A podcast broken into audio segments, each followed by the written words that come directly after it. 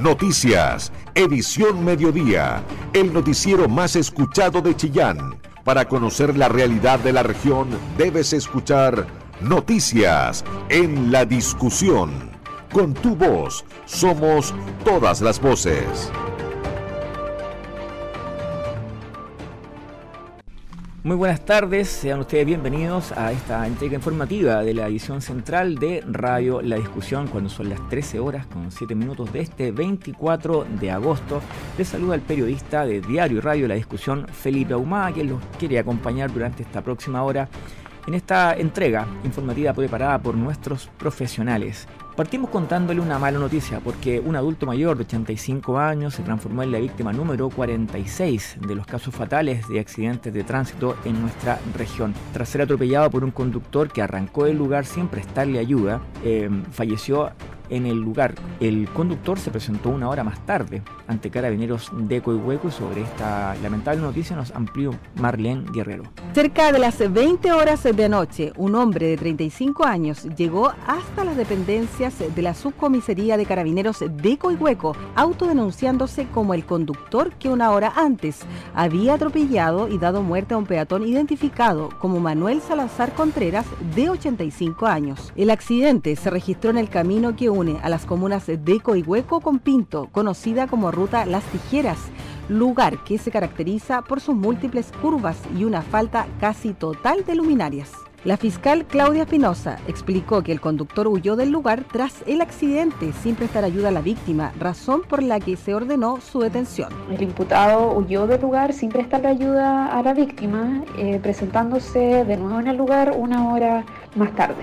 Eh, la víctima falleció en el lugar siendo auxiliado primero por personal de SAMU, quien contrató la muerte. El imputado el día de hoy pasó a control de detención, eh, donde se amplió la detención por 72 horas, ya que quedan diligencias pendientes, especialmente la autopsia de eh, la víctima. La investigación del accidente quedó en manos de la CIA de Carabineros, unidad que ya ha investigado 46 casos fatales en rutas y caminos de Ñuble, cifra que supera en nueve casos a lo que registraba hasta esta fecha en la región. Periodismo regional, con noticias de verdad, noticias en la discusión. Un total de 300 viñateros de Ñuble completan ya tres meses a la espera del pago de mil millones de pesos por parte de un poder comprador. La denuncia la formuló el diputado Frank Sauerbaum, quien ahora exige explicaciones al servicio agrónomo y ganadero. El diputado Frank Sauerbaum señaló que hay más de 300 viñateros que están a la espera de el pago de su producción por parte de la empresa Zúñiga y Zúñiga,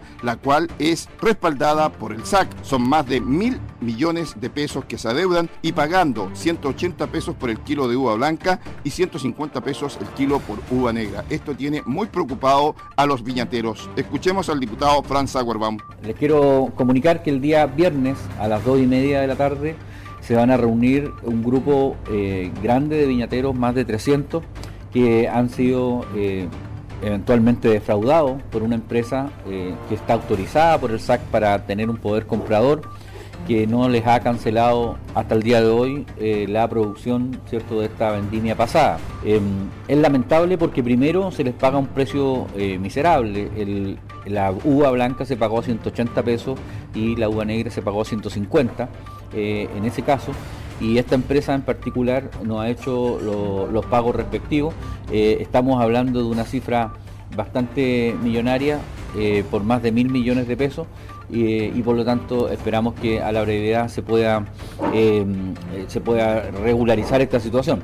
Nosotros vamos a apoyar a los viñateros en las gestiones que tengamos que hacer con el gobierno porque es una eh, empresa que está autorizada por el Estado, para el gobierno, para poder hacerle compra a los pequeños viñateros eh, y tener un poder comprador, por lo tanto ellos tendrán que responder también solidariamente.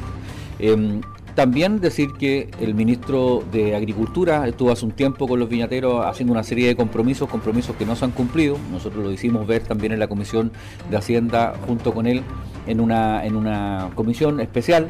Y él ha dicho, cierto, que no tiene mayores eh, compromisos que responder a los viñateros y eso ha provocado mucha molestia porque claramente él vino a comprometerse con los viñateros eh, solo dos semanas después de asumir el cargo y la campaña de Boris se fue fue a prometerles en campaña que iban a establecer un poder comprador similar a la cotriza para hacer una cotriza del vino, cosa que hasta el día de hoy eh, no, se ha, no se ha llevado adelante, ni siquiera hay algún avance ni alguna conversación con los productores. De esta manera se espera que el gobierno pueda tomar acciones para así apurar el pago a los viñateros que hace más de tres meses están esperando en la región de Ñuble. Periodismo regional con noticias de verdad, noticias en la discusión. La necesidad de un trabajo mancomunado entre los sectores públicos y el privado, junto al desarrollo de proyectos sustentables, marcó el primer diálogo empresarial que organizó el gobierno regional y que convocó a los presidentes de los gremios productivos de la región. La actividad denominada Juntos Reactivemos Ñuble tuvo como fin analizar la situación actual de la región y discutir sobre las alternativas de crecimiento para encauzar la inversión pública y privada. Esta iniciativa se desarrolló en presencia de empresarios, académicos, seremios y directores de los servicios, y tuvo como panelistas a la directora de Invest Chile, Carla Rojas, junto a representantes de las asociaciones de agricultores, la Cámara de Comercio y Turismo, la Cámara Chilena de la Construcción, sede Chillán y del COR Ñuble. En la cita, el gobernador Crisóstomo explicó que este diálogo responde al contexto nacional que se está viviendo, donde se ha encontrado más necesario que nunca poder acercar posiciones y conocer cuáles son las oportunidades que también tiene Ñuble en el área logística, de desarrollo e innovación y las potencialidades como el área turística y el área agroalimentaria. Bueno, este primer encuentro y este diálogo que estamos haciendo en nuestra región de Ñuble responde al contexto nacional que estamos viviendo, donde hemos encontrado más necesario que nunca poder acercar posiciones y tener el espacio suficiente para poder dar a conocer nuestras posturas y frente a ellas ir tomando decisiones. Lo que hemos hecho en esta jornada particularmente es conversar sobre el marco más general de nuestra región de Ñuble, viendo oportunidades. Yo le agradezco a la directora nacional de Inveschile, Carla Flores, que ha estado presente, nos dio el panorama nacional e internacional que estamos enfrentando y cuáles son las oportunidades que también tiene Ñuble en el área logística, de desarrollo, de innovación y también con nuestras potencialidades como el área turística y el área también agroalimentaria. Y junto con ello hemos tenido la posibilidad también de conversar con distintos gremios eh, empresariales de la región de Ñuble que permiten también ir enfocando las miradas que tenemos que ir compartiendo, cosas de tener una voz única que permita efectivamente ir desarrollando estratégicamente la región de Ñuble. Este es el primer encuentro que hacemos de estas características y hemos asumido el compromiso de hacerlo regularmente todos los meses con distintas temáticas. El próximo encuentro vamos a tener la temática del agua en nuestra región de Ñuble, donde esperamos tener diversas posiciones y la diversidad que hay esté también representada con un espíritu de diálogo. Ojalá que podamos llegar a algún acuerdo, pero si no, tener la posibilidad también de encontrarnos y conversar fraternalmente en una región que tiene que ser una región amigable. En la ocasión, Carla Flores indicó que como Invest Chile están comprometidos a apoyar esta, de manera decidida este trabajo para atraer la inversión extranjera a la región aportando empleo, generando oportunidades, capacitación, investigación y también encadenando con las pymes proveedoras locales. Por supuesto hubo reacciones tras este encuentro por parte de los representantes de los gremios asistentes. El presidente de la Cámara de Comercio y Turismo, Alejandro Lama, por ejemplo, aseguró que coincidía en muchos temas sobre lo que dice relación con fortalecer el sistema de agua para potenciar la agricultura junto al comercio, servicios y el turismo y coincidimos muchos temas, sobre todo lo que dice relación con el fortalecer el sistema de agua en embalse La Punilla, que creemos que es el proyecto más importante para la región de Ñuble. El tener agua va a significar un aumento en la productividad, generación de empleo, que todo eso finalmente redunda en que el comercio se, eh, se desarrolla, crece porque va a haber más demanda. Esta es una zona eminentemente agrícola. Cuando le va bien a la agricultura, le va bien al comercio, le va bien a los servicios, le va bien al turismo, todo crece, es un círculo virtuoso. Por lo tanto, la mirada del gobernador y la mirada de todos los dirigentes gremiales era la misma. Hay que desarrollar la agricultura y para eso se requiere agua. También se requiere una red energética. Es decir, hoy día hay generación de electricidad, pero no hay transmisión y ese es un déficit enorme, que ha significado que muchas industrias no se han instalado acá. Entonces ahí tenemos un punto importante también. En tanto, el presidente de Corñuble, Patricio Poblete, aseveró que este tipo de actividades permiten que el sector privado y el público conversen, definan y den antecedentes que permitan construir una mejor región y más próspera. Creo que este tipo de actividades son muy importantes ya que permiten que el sector privado y el público conversen, definan y levanten antecedentes que permitan justamente construir una región. A su vez, el presidente de la Cámara de la Construcción, Ricardo Salman, valoró el encuentro y afirmó que esperan poder seguir adelante trabajando en conjunto, colaborativamente, con el gobierno regional. Muy contentos con esta experiencia de haber compartido las distintas miradas con mucho crecimiento, inversión y mejorar todos nuestros indicadores. Están todas las posibilidades por lo que hemos visto hoy día y que eh, gracias a un trabajo colaborativo podemos tener en un plazo más corto eh, todo lo esperado. Finalmente, el presidente de la Asociación de Agricultores, Carlos González, agradeció la instancia de dialogar y de poder mediante la conversación avanzar independiente de las diferencias políticas que puedan existir entre los actores. Mira, la verdad que me voy feliz feliz. Primero que me hayan invitado, que me haya, el gobernador me haya considerado en esta actividad. Creo que parte de lo que tenemos que hacer la gente que estamos involucrada los diferentes rubros y, a los que representamos, en el caso mío la agricultura, de poder juntarnos con las autoridades, de poder dialogar y de poder eh, mediante el diálogo y la conversación poder avanzar, porque aquí lo más importante de todo, independiente de cómo pensemos, me gusta el colo, la uño, yo soy de Ñuble independiente de eso, aquí tenemos una finalidad que es Ñuble Región y tenemos que sacarla entre todos adelante, así que creo que esta iniciativa la encuentro fantástica. El gobernador adelantó que este será el primero de varios encuentros de conversación y que el próximo se analizará la temática del agua en Ñuble. Con tu voz somos todas las voces. Noticias en la discusión el medio informativo más importante de la región de Ñuble. Diputadas de oposición criticaron el manejo que ha tenido el gobierno ante la pandemia en Ñuble en vista de los más de 300 casos diarios y frente al alto número de rezagados de la campaña de vacunación contra el COVID-19. De esto nos cuenta más Danilo Barahona.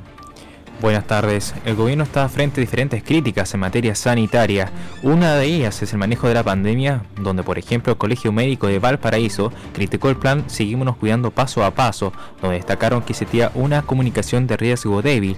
Sin embargo, estas no han sido las únicas críticas. Desde la Cámara Baja también han salido a hablar sobre el tema en lo local. Las parlamentarias de Ñuble, Sara Concha de la bancada de RN y Marta Bravo de la UDI criticaron al gobierno por el manejo de la pandemia, donde sus dichos apelan a una débil comunicación de riesgo.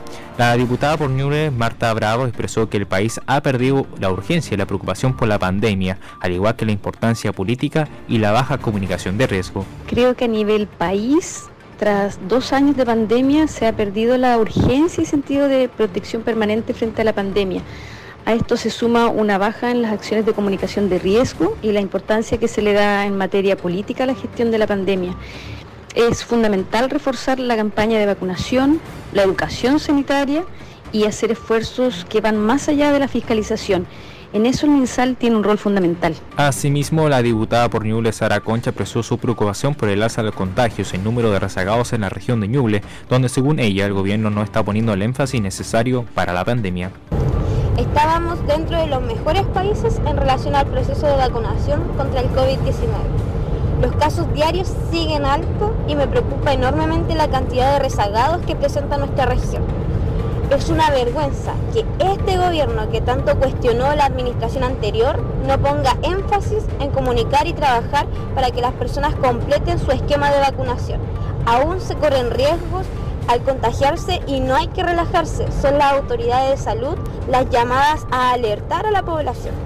Cabe indicar que fuimos en consulta de la Seremi Salud de Ñuble sobre estos dichos, en donde la autoridad no quiso responder a los emplazamientos de las diputadas quienes criticaron la labor del gobierno. Sin embargo, la Seremi Salud Jimena Salinas entregó informaciones de los trabajos que se están llevando a cabo en la región de Ñuble. La autoridad sanitaria realizará durante esta semana operativos en Portezuelo, Pemuco, San Nicolás, San Carlos, Pinto, Niquén, San Fabián y El Carmen. Estos operativos se realizan cada semana abarcando territorios alejados de la capital regional, descentralizando las acciones preventivas alineadas con el mandato del presidente Gabriel Boric en orden a disponer de personal en todo el territorio ñublencino. Por último, cabe mencionar que hoy se suman 303 casos nuevos en la región de Ñuble, siendo las comunas de Chillán, San Carlos y por último Guillón las que más contagios ostentan. Todos los puntos de vista, con todas las voces, en el medio más confiable de la región de Ñuble. La discusión. Nos cambiamos al ámbito político con nuestra periodista especialista en el área, Isabel Charlín, que nos va a contar que la Universidad de Concepción y Puerto de Ideas organizan un debate constitucional que se va a transmitir esta noche y usted lo puede ver por TVU o seguirlo en los medios UDEC. La Universidad de Concepción y su programa Foro Constituyente, en conjunto con Puerto de Ideas, organizaron para este miércoles 24 de agosto el debate Nueva Constitución en ruta del plebiscito, el cual será transmitido a las 21 horas por TVU y los medios UDEC. Alfonso Enríquez, director de Foro Constituyente UDEC, explicó el objetivo de la actividad. Esta es una actividad que se organiza en conjunto entre la Universidad de Concepción y Ideas y su objetivo general es tratar de acercar a la población algunos de los principales temas que se abordan en la propuesta de nueva constitución. Así, por ejemplo, va a existir un bloque que va a estar destinado a analizar y discutir el capítulo sobre principios, por ejemplo, qué es lo que significa el cambio de un, estado social, cuáles, son, cuáles, cuáles son sus consecuencias. También se van a discutir algunas cuestiones relacionadas con los derechos fundamentales, por ejemplo, con el derecho a la vivienda, con los derechos sexuales y reproductivos. Y por, último también va a existir una discusión en, en torno a temáticas como la educación superior, también sobre plurinacionalidad, regionalización y sistema político. El debate contará con la presencia de destacados académicos y académicas y líderes de opinión, como José Joaquín Brunner, Javier Couso, Magdalena Vergara, Valentina Verbal, Eduardo Aldunate y Pedro Cayuqueo. En cuanto a los invitados, son académicos y académicas que representan distintas posturas em, sobre esta propuesta lo cual da cuenta también del carácter plural y abierto de nuestra casa de estudios. Así que invitamos a toda la población a poder unirse a las, transmisiones a través de TVU y los medios UDEC este día miércoles a partir de las 21 horas. También participarán en la actividad que se transmitirá este miércoles 24 por TVU y los medios UDEC los académicos de la Universidad de Concepción Alejandra Brito e Inti Fuica. Toda la información que te interesa. Noticias en la discusión. 94.7 FM. Bueno, ya es absolutamente visible esta estructura, estos toldos que están prácticamente rodeando la plaza de armas y que evidentemente obedece a la fiesta de la longaniza. Y una amplia invitación realizó el alcalde de Chillán, Camilo Benavente, para que todos puedan participar de este evento, que va a estar todo el fin de semana disponible al frente de la Plaza de Armas y en las calles aledañas. ¿Quién estuvo ahí? ¿Quién más? Jorge Hernán Quijada. Y una invitación a participar de la fiesta de la longaniza este es viernes, sábado y domingo desarrolló el alcalde Camilo Benavente. Para informarles e invitar a todo Chillán este fin de semana a nuestra fiesta de la longaniza Estamos muy contentos porque esta actividad eh, ha sido coordinada y articulada de muy buena manera con los, todos los empresarios longaniceros y cecineros de nuestra ciudad de Chillán. Eh, además, con eh, un montón de actividades culturales, costumbristas, gastronómicas, patrimoniales. Así que invitamos a la comunidad desde este viernes al domingo, inauguramos el viernes a las 11 de la mañana y terminamos el día domingo a las 18 horas con un show de Stefan Kramer eh, además, este fin de semana vamos a tener buen clima, así que están todas las condiciones para que lo pasemos bien, para que disfrutemos en familia. Vamos a tener vasos reutilizables, no nos preocupamos de que la basura también tenga todos los acopios necesarios, de todo limpio, impecable. Así que esperamos que sea un fin de semana redondo y que la comunidad de Chillán se vuelque a disfrutar un rato de nuestro, de nuestro plato típico como es la longaniza. Así que todos invitados de este fin de semana a nuestra plaza de armas de la ciudad a disfrutar de la fiesta longaniza 2022. En la oportunidad, la empresaria Viviana Lara. Nosotros primero que nada estamos eh, agradecidos de esta fiesta, que hacía tanto tiempo que no se podía hacer por el tema de la pandemia, por todo lo que ha pasado. Entonces, primero que nada, darle gracias al alcalde que nos ha invitado a ser parte de esto y, esperemos que todo salga súper bien. También quiero invitar a toda la gente de, Chillán, de alrededor, de, la parte rural que nos vengan a visitar. Vamos a estar tres días con muchos choripanes, así que va a haber para toda la gente para que nos vengan a visitar. Por su parte, el concejal Pedro Sánchez. La, parte más, no, tan grata, ¿cierto? Que quizás pueda traer un poquito esta, esta fiesta, la longaniza, que es el tema de las calles, ¿ya? Eh, de hecho, el motivo principal eh, en los cuales se solicitó este punto de prensa fue porque la gente, mucha de ellas, eh, no sabía qué estaba pasando en la plaza de armas, ¿cierto? Y las calles que se están cerrando, que hoy en día cerrar Constitución, ¿cierto? genera un, taco bastante grande en calle 5 de abril. Entonces, la idea es poder también pedirle un poquito de paciencia a nuestros vecinos, a todos los conductores y ya sea conductores sector particular y también la locomoción colectiva, porque este evento que nosotros estamos teniendo como municipio, que la fiesta lo organiza y reactivándolo, es un evento que va a dejar una huella a nivel nacional. Y eso es lo importante, también poner un poco en la balanza y que los vecinos, vecinas, todos los ciudadanos de nuestra ciudad comprendan cierto que en esta instancia tenemos que hacer un pequeño esfuerzo para poder proyectar nuestra ciudad y atraer de alguna u otra forma no solamente a gente de nuestra región, sino que también de otras regiones y por qué no pensar a futuro de otros países vengan a disfrutar esta linda fiesta de la longaniza acá en nuestra ciudad, donde es la cuna, ¿cierto? Donde nace este producto típico de la gastronomía chilena que es la longaniza. Mira, en los stands van a ver gastronomía típica, ya, lo primero, vitivinícola también, van a ver eh, puestos de, vino, van a ver artesanía, ¿cierto? Eh, también va a haber food truck, va a haber una zona de food truck, va a haber una zona de juegos también donde las personas van a poder eh, con sus niños, ¿cierto? Pasear.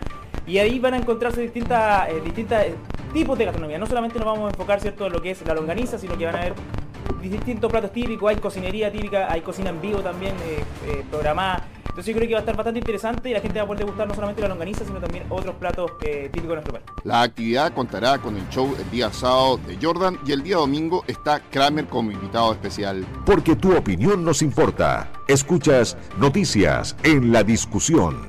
Volvemos con las noticias porque uno de los anhelos de los usuarios del sector ultraestación de Chillán está cada vez más cerca de concretarse. Hablamos ya de unos significativos avances en la ejecución del proyecto de reposición del Centro de Salud Familiar y Servicio de Alta Resolutividad, perdón, SAR, Dr. Raúl San Martín.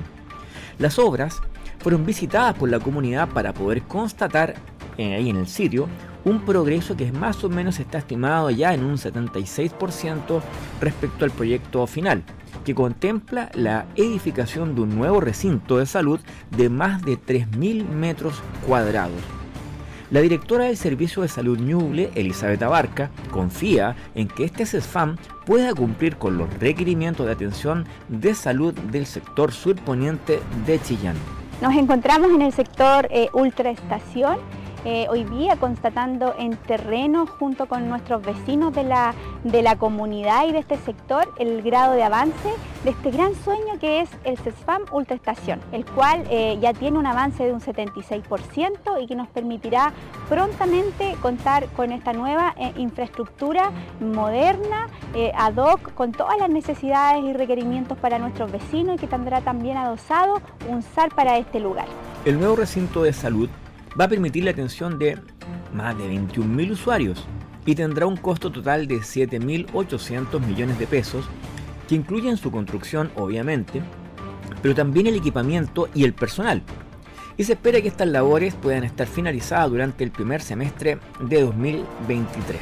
Y les puedo decir de que uno que se queda como impresionado del tamaño de la construcción al verla por dentro, del tipo de, construcción, sobre todo ustedes y nosotros que nos atendemos habitualmente en el consultorio, esto es impresiona.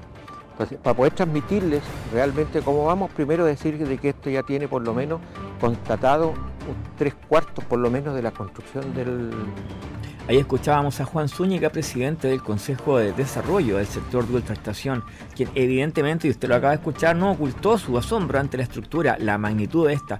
Recordemos que para ellos es un tema tremendamente sensible porque es un barrio, uno de los patrimoniales de nuestra comuna, que alberga una cantidad bastante grande de adultos mayores de nuestra de la capital regional y para ellos es sensible porque el invierno todavía ellos han tenido que hacer filas ¿cierto? Para el consultorio que estaba o que todavía estaba operando antes de que pueda ya este, empezar a funcionar.